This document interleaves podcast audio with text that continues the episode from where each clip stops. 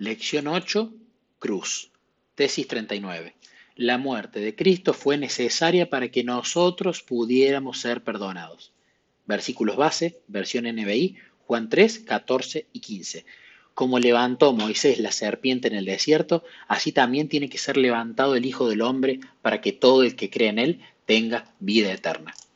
Supongamos que usted haya decidido revelarles el amor de Dios a la gente de Chicago.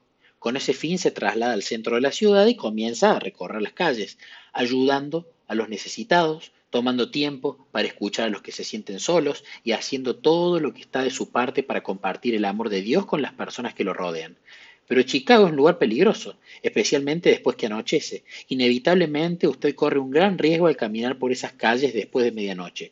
Su plan prospera durante cierto tiempo y usted se transforma en una bendición para una cantidad de personas. Pero cierta noche pierde la vida al pasar por un callejón oscuro donde un criminal desesperado estaba al acecho.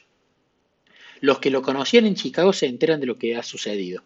Le cuentan a otros que usted murió por revelar a Dios, así que su muerte cobra significado debido a los riesgos que estuvo dispuesto a correr con el fin de alcanzar al pueblo de Chicago con el amor de Dios. ¿Consideran ustedes que esta es una buena analogía para ilustrar la muerte de Cristo en la cruz? ¿Era necesario que Él muriera para que nosotros fuéramos perdonados? ¿O la muerte de Cristo fue algo incidental?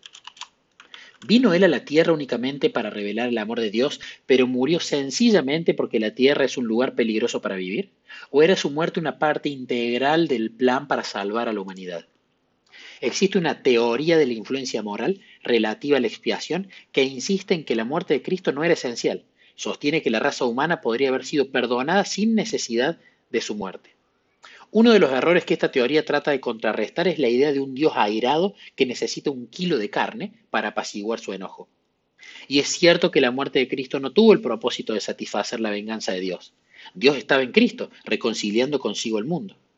Pero hubo otras razones por las cuales fue necesaria la muerte de Cristo. En el conflicto de los siglos, página 78, encontramos esta observación. Jesús murió en sacrificio por el hombre porque la raza caída no tenía en sí misma nada que pudiera hacer valer ante Dios. Los méritos de un Salvador crucificado y resucitado son el fundamento de la fe del cristiano. El día de la crucifixión los sacerdotes y gobernantes se reunieron alrededor de la cruz. No estaban dispuestos a aceptar al Cristo crucificado Comentaron, salvó a otros, decían, pero no puede salvarse a sí mismo. Y es el rey de Israel, que baje ahora de la cruz y así creeremos en él. Mateo 27, 42. ¿Es posible que actualmente nos hagamos eco del mismo pensamiento? ¿Es posible para que seamos capaces de creer, que para que seamos capaces de creer pretendamos que Cristo descienda de la cruz? La admisión de que necesitamos ser salvos en lugar de educados es un insulto para el orgullo humano. Pero el mismo fundamento de la fe cristiana es la premisa de que la humanidad necesita un Salvador. La Biblia enseña repetidamente que Cristo es nuestro sustituto. Acerca de esto, tal vez el pasaje más conocido es el de Isaías 53, versículos 4 al 6 donde dice, ciertamente Él cargó con nuestras enfermedades y soportó nuestros dolores, pero nosotros lo consideramos herido, golpeado por Dios y humillado. Él fue traspasado por nuestras rebeliones y molido por nuestras iniquidades. Sobre Él recayó el castigo, precio de nuestra paz, y gracias a sus heridas fuimos sanados. Todos andábamos perdidos como ovejas, cada uno seguía su propio camino, pero el Señor hizo recaer sobre Él la iniquidad de todos nosotros.